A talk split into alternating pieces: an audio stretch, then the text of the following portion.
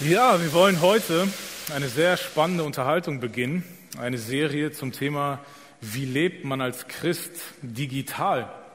Ich denke, wir, wir, wir beginnen heute dieses Gespräch äh, über eine sehr interessante Beziehung, nämlich über die Beziehung zu unseren digitalen Geräten. Wenn wir ganz ehrlich sind, führen wir alle irgendwie eine Beziehung mit diesen kleinen Dingern, oder? Also das sind die Dinger, die überall dabei sind, äh, die mehr über uns wissen, als wir vielleicht manchmal selber. Äh, wir müssen nur irgendwie sagen, rotes Plüschpferd, dann äh, kriegen wir vielleicht Werbung von einem roten Plüschpferd in der nächsten Woche. Ähm, oder dieses Ding, mit diesem Ding verbringen wir sehr, sehr viel Zeit. Vielleicht sogar mehr als mit echten Menschen. Deswegen glaube ich, ist es fair zu sagen, wir sollten darüber reden, in was für eine Art Beziehung wir mit unseren digitalen Geräten sprechen äh, wie, mit was für einer Art Beziehung wir mit diesen Geräten führen. Wenn ihr glaubt oder die Erwartung habt, dass wir in dieser Serie Digitalisierung und den Umgang mit Medien verteufeln wollen und schlecht reden wollen, sagen, das ist alles böse und dass wir aufrufen werden zu einem Scheiterhaufen draußen, wo wir alle unsere Geräte opfern und verbrennen, dann kann ich euch entlasten, nein, das machen wir nicht. Ähm, diese Serie ist auch nicht nur für junge Menschen. Es geht nicht nur um die Jungen, dass sie irgendwie eine Herausforderung haben, in der digitalen Welt zurechtzukommen.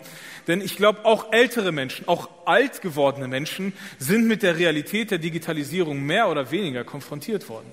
Ich weiß nicht, wer von euch hat so den einen Opa oder älteren Onkel, der so Fotos macht. Mit einem Tablet, ja?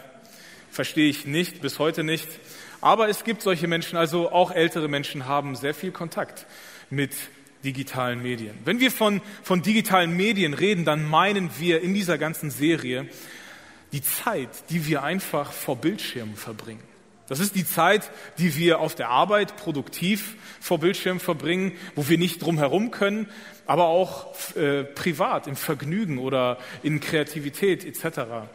Also wir haben eine Beziehung zu unseren digitalen Medien. Und wenn wir ganz ehrlich sind, so mal in einem stillen Moment darüber nachdenken und nicht einfach so weiterleben, wie wir es bisher gemacht haben, weil die Veränderung halt einfach Teil unseres Lebens geworden ist, dann glaube ich, können wir feststellen, dass wir alle eine sehr seltsame Beziehung haben, nämlich wir haben oft eine Hassliebe zu unseren digitalen Geräten. Wir lieben sie für all das, was sie möglich machen, dass wir nicht das, was Viktor sagte, einen riesen Rucksack mitschleppen müssen, ja, mit Karten, ja, kennt ihr noch Telefonbücher, ja, wisst ihr was, wisst ihr noch, kennt ihr noch sowas, ja, das ist auch da drin, ja, neben den ganzen Dingen, Karten, Telefonbücher, etc., was Viktor halt alles oft, wir müssen in eine Riesentasche, ja, da reicht nicht mal eine richtige Frauenhandtasche, ja, eine Riesentasche an Allzeug, was wir alles in so einem kleinen Ding, das ein paar Gramm wiegt, dabei haben. Und wir lieben das. Aber irgendwo hassen wir das auch, weil diese paar Gramm sich manchmal so schwer anfühlen, zumindest auf das Leben übertragen, was es kann echt viele Herausforderungen mit sich bringen. Manchmal sogar auch echte Probleme. Viele kluge Menschen haben in den letzten 30 Jahren versucht, diesen, diese Veränderung unserer Gesellschaft durch die Digitalisierung zu beobachten und zu beschreiben. Und einer dieser klugen Menschen hat einmal gesagt, Technologie ist die neue Völlerei. Völlerei ist Fressen. Ja, ist ein Synonym für Fressen. Also das problemhafte Essen. Und wenn, wenn Fressen oder Völlerei kann nur funktionieren, wenn es einen endlosen Appetit gibt, der Hunger kommt halt immer wieder, ja, kennen wir, glaube ich, alle, und endlosen Zugang, diesen Appetit zu stillen. Ich glaube, das Problem Fressen oder Völlerei gab es vor, vor vielen Jahren, gab es das gar nicht, weil der Appetit zwar da war, der endlose Appetit, das immer ständig wieder Hunger haben nach Nahrung, war da, aber dieser Parameter war nicht gegeben. Es gab nicht endlos viel, was wir in uns hineinstopfen konnten durch den Mund. Aber mittlerweile im Westen zumindest haben wir viel, sehr, einen sehr großen Zugang. Ja, wir können fast schon sagen, einen endlosen Zugang zu Nahrungsmitteln, weshalb Fressen und Völlerei bei uns ein Problem geworden ist, was sich immer wieder in Übergewichtsstatistiken ausdrückt. Und jetzt so eine mutige Aussage zu machen, dass Technologie vergleichsweise genau dieses Problem ist, ist echt mutig und klingt, glaube ich, echt hart. Aber wenn wir das mal so ganz, dem mal so ganz ehrlich ins Auge schauen, endloser Zugang ist uns gegeben. Wir haben Zugang zu, zur ganzen Welt in unserer Hosentasche durch ein kleines, winziges Gerät. Einen super starken Computer, der uns Zugang zu so vielen Möglichkeiten gibt. Aber es gibt auch in uns einen Appetit, einen endlosen Appetit, der diesen endlosen Zugang gern nutzt. Aber wir stellen irgendwie fest, dieser Appetit ist nicht zu stillen. Wenn wir zum Beispiel so an die, an die Urgeschichte zurückdenken, wo die ersten beiden Menschen konfrontiert worden sind mit der Möglichkeit, so zu werden wie Gott, alles zu wissen, haben sie danach gegriffen. Und ich glaube, das hat sich bei uns nicht viel gewandelt. Dieses kleine Gerät gibt uns den Zugang zu so viel Wissen und dieser endlose Appetit, mehr wissen zu wollen, mehr Einblick zu bekommen in das Leben von anderen, über andere, über Promis oder Nicht-Promis, A-Promis bis zu Z-Promis sind wir super informiert und alle möglichen Content können wir genießen, dass ich glaube, es echt gerechtfertigt ist zu sagen, dass Technologie das neue Fressen, vielleicht sogar auch gefressen werden ist. Interessanterweise sind die Menschen, die dafür verantwortlich sind, dass so vor 30, 40 Jahren diese ganze, Technologie, äh, diese ganze Digitalisierung ihren Lauf genommen hat, dass diese Menschen warnen, dass diese Menschen sehr vorsichtig mit den neuen Möglichkeiten umgehen. Zum Beispiel einer der ersten Investoren von Facebook, Sean Parker, verbietet seinen Kindern, ein Handy zu haben. Er verbietet ihnen soziale Medien, denn er weiß, was das mit uns machen kann, welche riesigen Gefahren dahinter steckt. Und viele andere Leute, die weit oben in, in, in, in, in äh, Firmen gearbeitet haben, die diese ganze Digitalisierung vorangetrieben haben und zu unserem heutigen Normal gemacht haben, drücken ähnliche Bedenken und Gedanken aus. Und das Interessante ist, in einer solchen neuen Realität zu leben, da stellt sich doch für uns die Frage, wie lebe ich als Christ damit?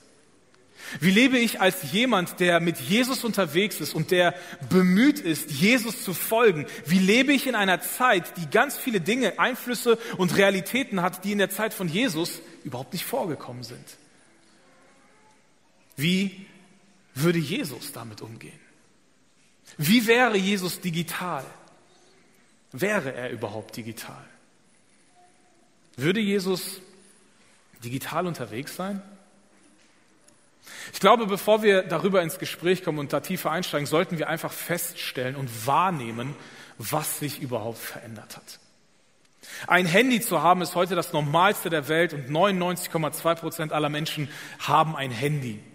Und wenn wir heutzutage von Handys reden, dann reden wir eigentlich von Smartphones und nicht nur von einem Telefon, sondern von einem Supercomputer, der in unsere Hosentasche passt. Ich denke mal, es gibt hier noch einige Menschen, die sich erinnern, wo, wo Telefone stationär fest angebunden waren. Kennt das jemand noch so eine Zeit? Ja, wo das Kabel bestimmte, wie weit man Geheimnisse für sich behalten konnte. Ja, die Länge des Kabels. Ja, wenn man da mit seiner Liebsten telefonieren wollte, dann war das meistens im Flur oder im Wohnzimmer. Ja, wenn die Tür zu verschließbar war, war das ein Segen. Ja, fünf Tage vor meiner Geburt, also vor 30 Jahren, wurde die erste Website online gestellt. Heutzutage gibt es zwei Milliarden Websites, die online sind. Und wir reden nicht vom Dark Web, sondern vom Clear Web, ja, wo, man, wo jeder Zugang hat. Zwei Milliarden Websites. Und jeden Tag kommen neue dazu. 1998 wurde eine Firma gegründet, die das Wort Google sprachfähig gemacht hat. 2004 wurde das Wort Googeln ins Deutsche, in den deutschen Duden aufgenommen. Jeder weiß, was Googeln ist, nämlich online Informationen zu suchen. Pro Stunde, also ungefähr in, der Zeit, in dem Zeitraum, wo wir, den wir hier heute verbringen, werden 5,5 Milliarden Suchanfragen an Google gestellt, an die Website Google. Und das ist nur Google, es gibt noch viele andere.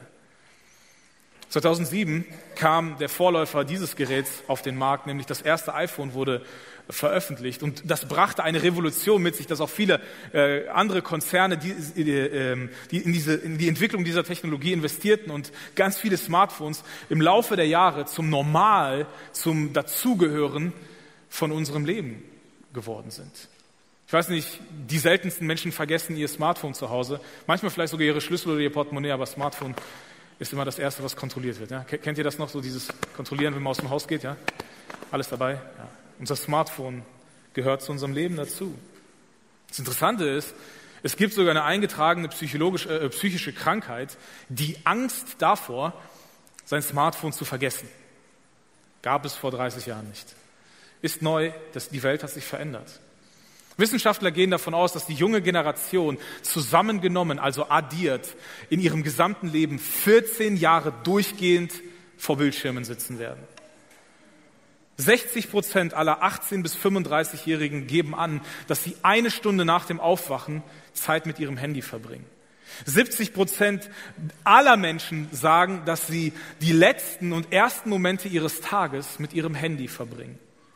57 Prozent aller Handynutzer sagen, dass sie ihr Handy auf dem Klo benutzen. Wem ist aufgefallen, dass der Toilettengang länger geworden ist? Ja, nochmal zwei Level Candy Crush. Ja, kennt ihr das? 30 Prozent aller Handynutzer sagen, dass sie nicht mal ohne Handy aufs Klo gehen würden. Ja? Auch eine interessante Entwicklung. Wie, wie würde Jesus damit umgehen? Wie leben wir als Jesus-Nachfolger damit? Wir müssen auch feststellen, dass die Digitalisierung und die Veränderung mit digitalen Geräten zu leben auch unseren Glauben verändert hat. Auch den Glauben der ganzen Welt verändert hat. Zumindest die Praxis des Glaubens. Heutzutage können Gottesdienste, Predigten, geistliche Inhalte, äh, äh, Inputs über Podcasts, YouTube-Kanäle und sonstige verschiedene Möglichkeiten von sehr vielen Menschen in sehr kurzer Zeit angehört, angesehen werden. Es ist sehr vielen Menschen zugänglich. Heute sitzen sogar vielleicht sogar Personen hier, die, deren Erstkontakt mit unserer Gemeinde digital war, die sich den, den Stream angeschaut haben und dann irgendwann sich getraut haben, durch diese Türen zu kommen. Die Missionsarbeit, also das Menschen für Gott erreichen, hat sich komplett verändert durch die Möglichkeiten, die die Digitalisierung mit sich bringt. Menschen, die in, in, in Ländern leben, in denen Christen verfolgt werden, können alleine durch die Digitalisierung in Kontakt mit Gott kommen, weil, an, weil sie Menschen in ihrer Sprache digital hören können. Früher wurden Radiosendungen über Grenzen geschrieben. Heutzutage läuft alles im Internet, frei zugänglich, bequem von zu Hause. Die Bibel-App, von der viele reden, wurde vier, 420 Millionen Mal schon gedownloadet. In über 1000 verschiedenen Sprachen ist das Wort Gottes Menschen auf einem kleinen Gerät zugänglich. Die Art und Weise, wie wir über unseren Glauben ins Gespräch kommen, wie wir Glauben kommunizieren, hat sich verändert.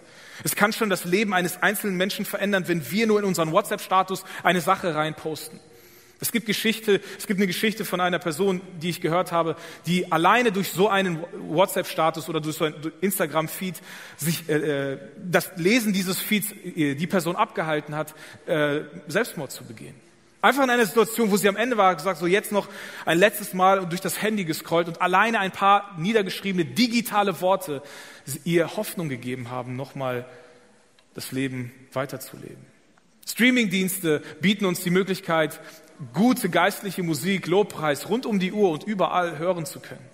Kleingruppen und Kurse und, äh, und äh, Möglichkeiten, Gott besser kennenzulernen, können digital stattfinden. Wir sind überhaupt nicht mehr an Raum und manchmal sogar auch nicht mal mehr an Zeit gebunden und können die ganze Welt mit dem Evangelium viel einfacher, teilweise sogar von zu Hause aus, erreichen.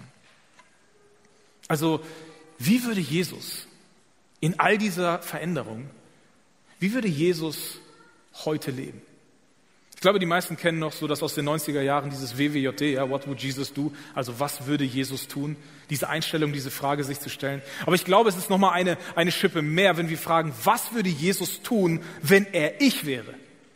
Wenn er mein Geschlecht hätte, meine Situation hätte, meine Möglichkeiten und meine Herausforderungen, meine Geschichte, wie würde Jesus sich dann verhalten?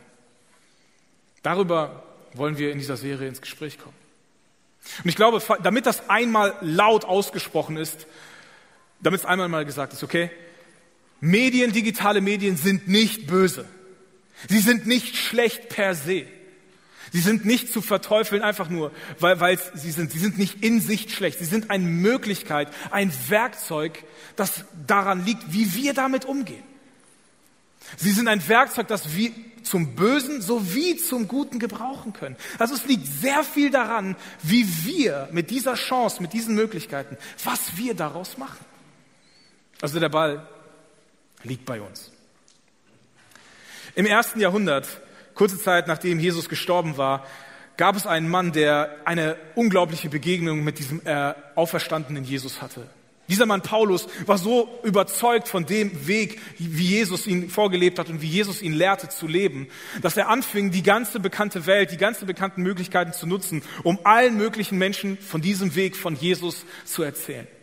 Und Paulus hatte so eine Strategie, dass er durch den, mittleren, äh, durch, den, durch den Mittelmeerraum gereist ist und in einer Stadt ein bisschen Zeit verbracht hat, manchmal Jahre, zwei Jahre, ein Jahr, manchmal auch kürzer, und hat dort Kirchen gegründet und ist dann wieder weitergezogen, um in einer nächsten Stadt eine neue Kirche zu gründen. Aber das Problem war, dass die Menschen nicht so viel Informationen hatten, wie sie in ihrem alltäglichen Leben diesem Jesus wirklich folgen sollten. Er hatte nicht alle Individualitäten erklärt, wie, wie es sich mit den, mit den Kleinigkeiten des Alltags verhält, wenn man Jesus nachfolgt. Und deswegen nutzte Paulus sein, das damalige Medium, nämlich den Brief, um diese Gemeinde zu kontaktieren und schrieb ganz viele Individualitäten auf. Aber auch selbst Paulus musste irgendwann feststellen, dass es nicht immer möglich ist, jede Kleinigkeit des Alltags zu beschreiben, wie man sie als Christ lebt. Deswegen lehrt er der Gemeinde in Ephesus ein Prinzip, indem er sagt, achtet also sorgfältig darauf, wie ihr euer Leben führt. Seid achtsam, seid bewusst, wie ihr euer Leben führt. Seid sorgfältig darauf, wie ihr in eurem Lebensweg geht, könnte man auch übersetzen. Und wenn ich mir das so vorstelle, durchs Leben gehen und achtsam zu gehen, dann stelle ich mir das immer vor, wie das manchmal bei uns zu Hause ist, im Kinderzimmer, wenn die Kinder es nicht geschafft haben, abends aufzuräumen und nachts weinen und ich nachts barfuß in das Kinderzimmer trete. Ja? Ich bin super achtsam weil ich nicht diesen schrecklichen Schmerz erleben will, wenn ich mit Barfuß auf ein Lego trete. Kennt das jemand? Ja? Lego oder Playmobil, uh, das ist ein Schmerz. Sollten Menschen nicht erleben. Und so achtsam. Das ist die Intention, das ist der Gedanke, den Paulus vermitteln will. Seid so achtsam in eurem Leben.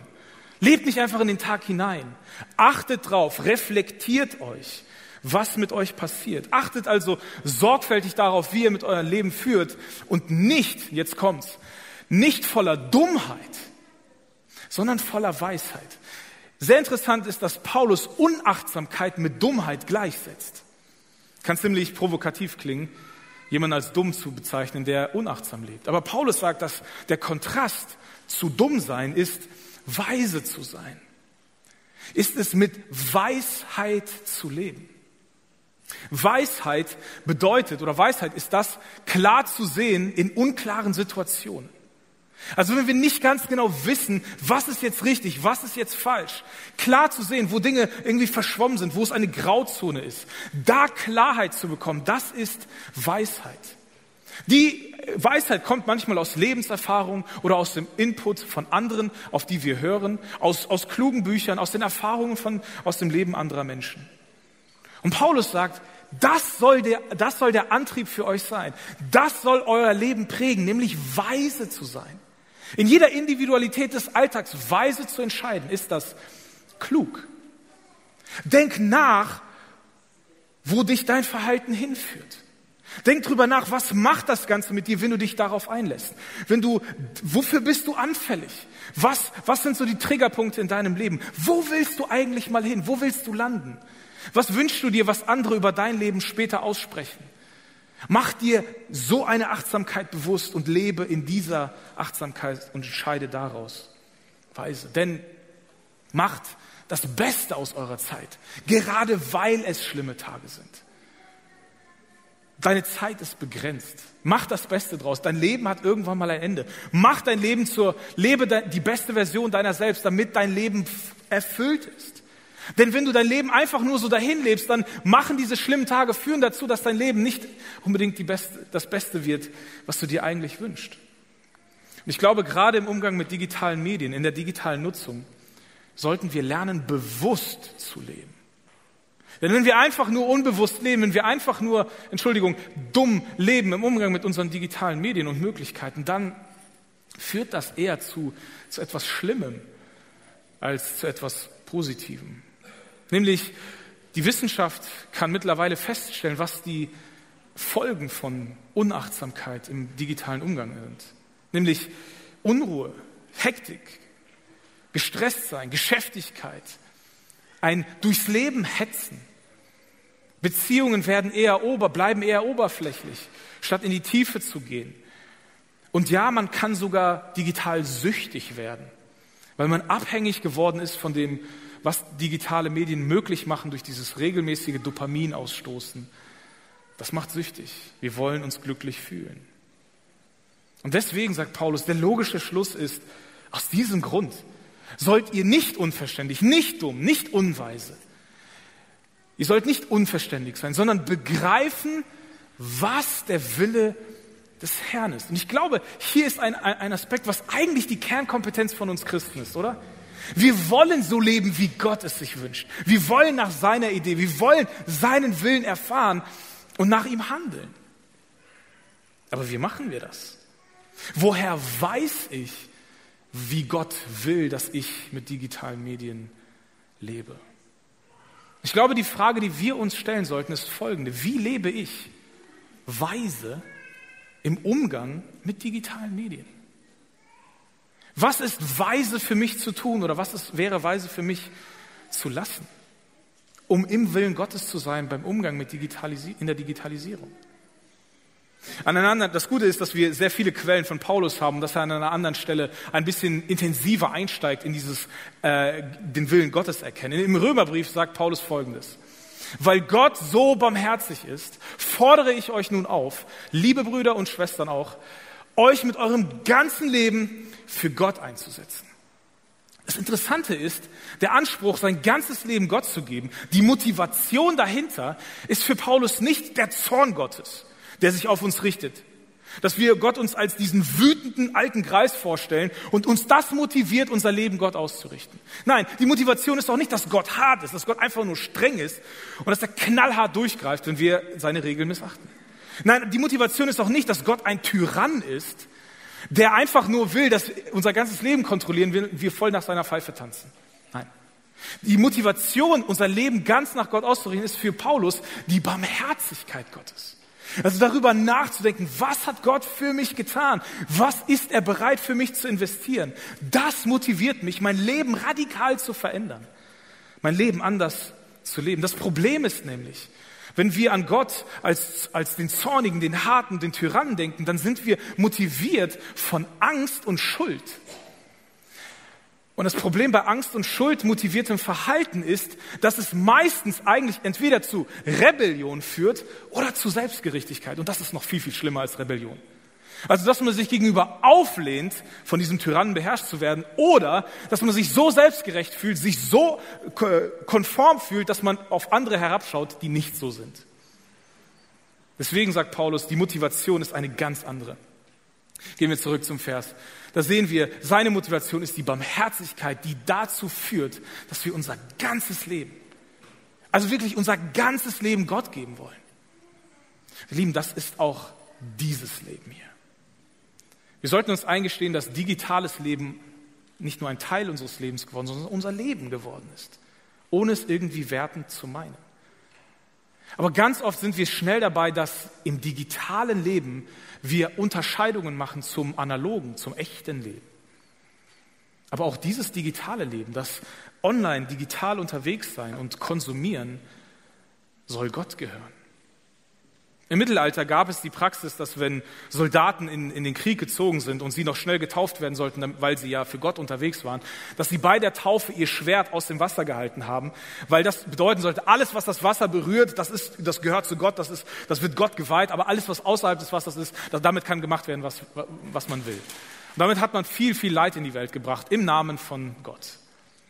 Aber ich glaube, wenn wir diese Praxis heute handhaben würden, ich glaube, viele von uns, ohne es live machen zu müssen, wollen das Gott nicht ganz abgeben, oder? Unser, unser digitales Leben, aber Paulus sagt hier, hey, das ganze Leben, auch, ja, vielleicht sogar vor allem das digitale Leben. Dein ganzes Leben soll geprägt sein von dem, was Gott ehrt, soll auf Gott hinweisen, soll seine Perspektive haben. Mein Leben soll auch ganz, auch digital von dem erzählen, wer er ist. Und er kommt zu einer ganz klaren Beschreibung, wie so ein Leben aussieht, so ein ganz hingegebenes Leben. Nämlich dieses Leben ist, es soll ein lebendiges und ein heiliges Opfer sein. Ein Opfer, an dem Gott Freude hat. Das ist, das ist ein Gottesdienst, wie er es sein soll. Oft verbinden wir Gottesdienst nur mit so einer Veranstaltung wie hier. Aber nicht nur das ist Gottesdienst, sondern unser ganzes Leben soll ein Gottesdienst sein. Unser Online-Leben soll ein Gottesdienst sein. Paulus sagt, es soll lebendig sein, also nicht tot, nicht passiv, sondern aktiv, reflektiert und heilig, also abgesondert auf Gott ausgerichtet. So soll euer Leben sein. Und deshalb, und deshalb orientiert euch nicht am Verhalten und an den Gewohnheiten dieser Welt. Denn die Gewohnheiten, das Verhalten unserer Welt, der Gesellschaft, führt nicht zu dem, wie Gott sich das denkt. Man könnte dieses Wort, was hier mit orientiert euch nicht, übersetzt es halt, lasst euch nicht in eine Form pressen. Ich weiß nicht, ich glaube, wir alle kennen äh, dieses Ding, ja, das kommt jetzt wahrscheinlich in den nächsten Wochen bald zum Einsatz, ja, kennt ihr das alle? Ja, ein Plätzchen Ausstechförmchen. Und das ist das Bild, das Paulus hier, hier gebraucht. Lasst euch nicht in eine Form reinpressen. Denn diese Form ist, das passiert mit uns ganz automatisch. Wenn wir nicht aktiv sind, wenn wir nicht bewusst leben, dann werden wir, dann, dann werden wir halt zu jemandem, der in eine Form hineinpasst, so wie die Welt, wie die Werte der Welt halt sind. Unsere Gesellschaft hat eine Form im Umgang mit digitalen Medien. Und wenn wir nicht absichtlich, nicht bewusst dagegen arbeiten, dann wird unser Leben so wie nach den Werten der Gesellschaft laufen. Du wirst so wie die gesamte Gesellschaft auch, auch im Umgang mit digitalen Medien. Wenn wir uns nicht bewusst formen lassen, dann werden wir meistens nicht dem, zu dem geformt, was Gottes Idee oder Gottes Wille für uns ist.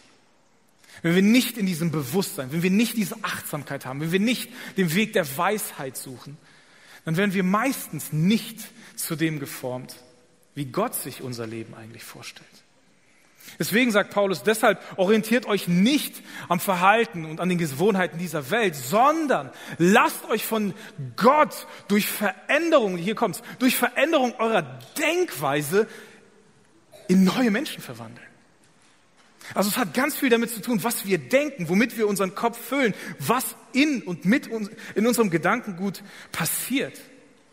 Wenn wir Veränderungen in unserem Leben wollen, wenn wir anders sein wollen, wenn wir nicht in die, in die Form gepresst werden wollen, dann, soll, dann hat das viel damit zu tun, was wir denken. Ich glaube, wir können festhalten, unsere Denkweise bringt Veränderungen in unserem Verhalten. Es ist total interessant, dass es in der Psychologie folgendes Gesetz gibt, nämlich das Law of Cognition.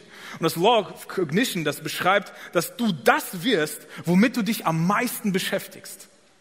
Also das, worüber du am meisten nachdenkst, das hat ganz konkrete Auswirkungen auf dein Verhalten. Das wird in deinem Verhalten sichtbar. Da, worüber du lange nachdenkst, wo, wo dein Kopf sich viel mit beschäftigt, das kommt irgendwann raus. Das bleibt nicht nur in deinem Kopf. Das kommt in dein reales Leben. Es gibt noch ein zweites Gesetz in der Psychologie, das heißt Law of Exposure.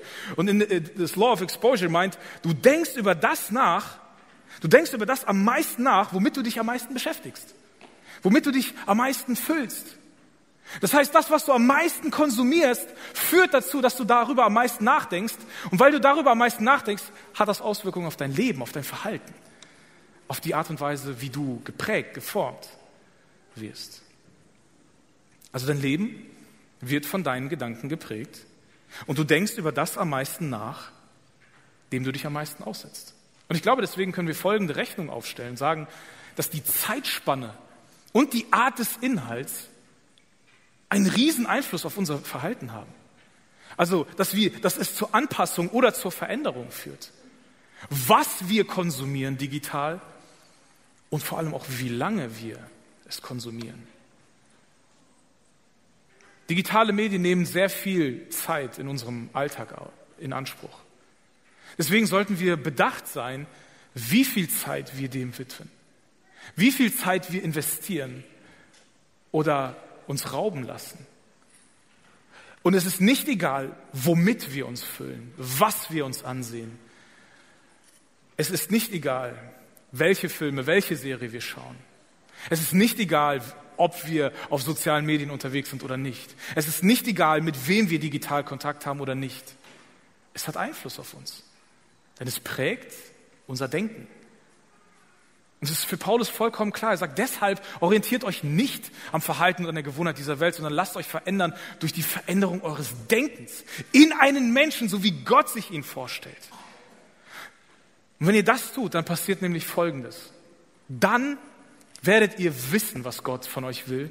Es ist das, was gut ist und ihn freut und seinem Willen vollkommen entspricht. Und hier sind wir wieder bei, der anderen, bei dem anderen Gedanken, den Paulus sagt, wenn wir weise leben, Achtsamkeit, das Ziel davon ist, in dem Willen Gottes zu leben, so das zu verstehen, was Gott von uns möchte. Das bedeutet zusammengenommen, dass das, was unser Denken bewegt, das hindert uns oder ermöglicht uns, Gottes Willen zu erkennen. Also entweder ist das, womit wir unseren Kopf füllen, ein Weg zu Gott oder ein Weg von Gott. Entweder oder. Und es hat viel damit zu tun, was wir konsumieren und wie lange wir es konsumieren.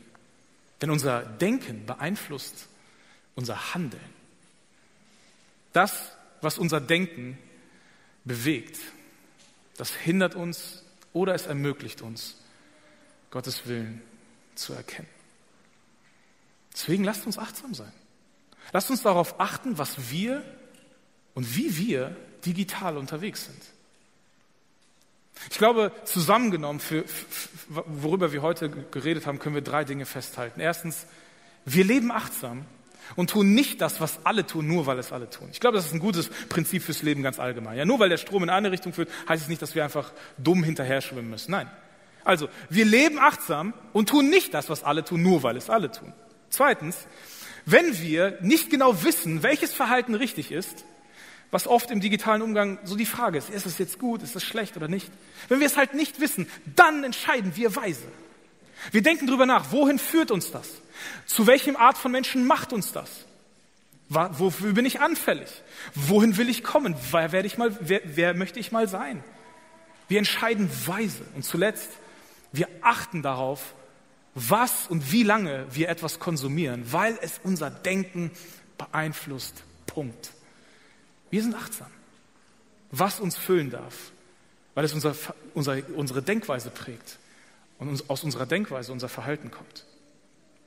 Ich will euch mal herausfordern, dass ihr heute nach dem Gottesdienst irgendwann mal euer Smartphone zur Hand nehmt und mal in diese Funktion reingeht. Bei den älteren Handys gibt es dafür extra eine App, aber die neueren Hand äh, Smartphones haben alle diese Funktion in den Einstellungen. Dass ihr einfach mal eure Bildschirmzeit kontrolliert. Ja, kennt ihr das? Dass ihr einfach mal guckt, wie viel Zeit verbringe ich am Bildschirm. Und das Handy macht das richtig gut. Das zeigt dir dann so viele Minuten dafür, so viele Minuten dafür. Aber Achtung, es kann dich erschrecken. Ja? Es kann dir Angst machen. Ja? Dass du so, wow, so viel Zeit. Ja? Mach das mal. Werdet achtsam. Werdet sensibel dafür, wie du lebst digital. Wie du digital unterwegs bist. Wie viel Zeit du damit verbringst. Eine zweite Möglichkeit, ein zweites Tool, das wir euch vorstellen und anbieten möchten, als Idee, um zu lernen, zu reflektieren, achtsam zu sein, ist folgendes. Wir nennen das die sieben Tage digitale Entgiftung. Ihr könnt dieses Blatt draußen auf dem Tisch mitnehmen, wenn ihr rausgeht. Die stehen extra mitten im Weg, damit ihr drüber stolpert. Nehmt das gerne mit. Schaut euch das, oder auch über unsere Gemeinde-App wird das auch gepostet. Das ist ein, ein Vorschlag, Dinge mal zu praktizieren. Nicht, weil das Leben so besser ist, die Idee dahinter ist, das mal durchzuziehen und zu machen, um festzustellen, inwieweit hat digitales Leben mich im Griff. Ja, das ist die Idee. Ja. Viele Ideen, die hierbei vorkommen, machen unser Leben definitiv besser. Kann ich euch versprechen, weil ich selber ausprobiere und schon versuche zu leben. Vielleicht mal kurzer Einblick. Erster Tag. Leg dein Handy zwei Stunden früher schlafen, als du selbst ins Bett gehst. Nutze die letzten zwei Stunden deines Tages bewusst für analoges Lesen, Nachdenken oder stille Zeit. Lass uns das mal machen. Am zweiten Tag wird es wieder ein bisschen schwerer. Zweiter Tag, also die Idee ist, dass du den ersten Tag etwas Neues lernst, am zweiten Tag das vom ersten Tag machst und für den zweiten Tag was Neues dazu nimmst. Ja? Also dass sich das steigert. Zweiter Tag, nimm am, am Morgen nicht als erstes dein Handy in die Hand, lass dein Handy erst aufstehen, wenn du am Morgen schon, den Morgen schon genossen hast. Gib Gott die erste Zeit des Tages und beginne deinen Tag mit dem Wort Gottes, Gebet, etwas Sport, bevor dein Handy aufstehen darf. Ja, schon herausfordernd. Ja, so, so die ersten zwei Stunden am Morgen, die ersten zwei, letzten zwei Stunden am Abend, mal das Handy wegzulegen. Ist, ist, ist herausfordernd. Ja? Und das gipfelt in, in dem siebten Tag in einen, in einen 24 Stunden digitalen Sabbat. Ja, dass wir mal alles ausmachen. Ich weiß, ihr seid alle, habt das nötig für eure Arbeit. Macht das euch mal möglich. Ja? Es müssen auch nicht ganz sieben Tage sein. Wenn du eine ganze Woche für den ersten brauchst, nutze eine ganze Woche. Ja? Aber probier es mal aus, dich zu entgiften mit dem Ziel, um herauszufinden, wie du mit digitalen Medien weise leben sollst. Denn Am Ende des Tages ist die Frage folgende. Wie lebe, wie wäre für mich, kannst du die letzte Folie bitte aufmachen, wie wäre für dich weiser Umgang mit digitalen Medien? Es kann für dich sein, dass, dass so eine Entgiftung oder dass deine Bildschirmzeit zu kontrollieren für dich ein ganz anderes Ergebnis herausgibt, wie du weiterhin weise leben solltest, als vielleicht für deinen Partner oder für jemand anderen, der heute da ist. Wie wäre es für dich weiser zu leben mit den digitalen Möglichkeiten und auch Herausforderungen? Das ist das, was wir lernen wollen. Digital weise zu leben. Denn ich denke, so würde Jesus leben.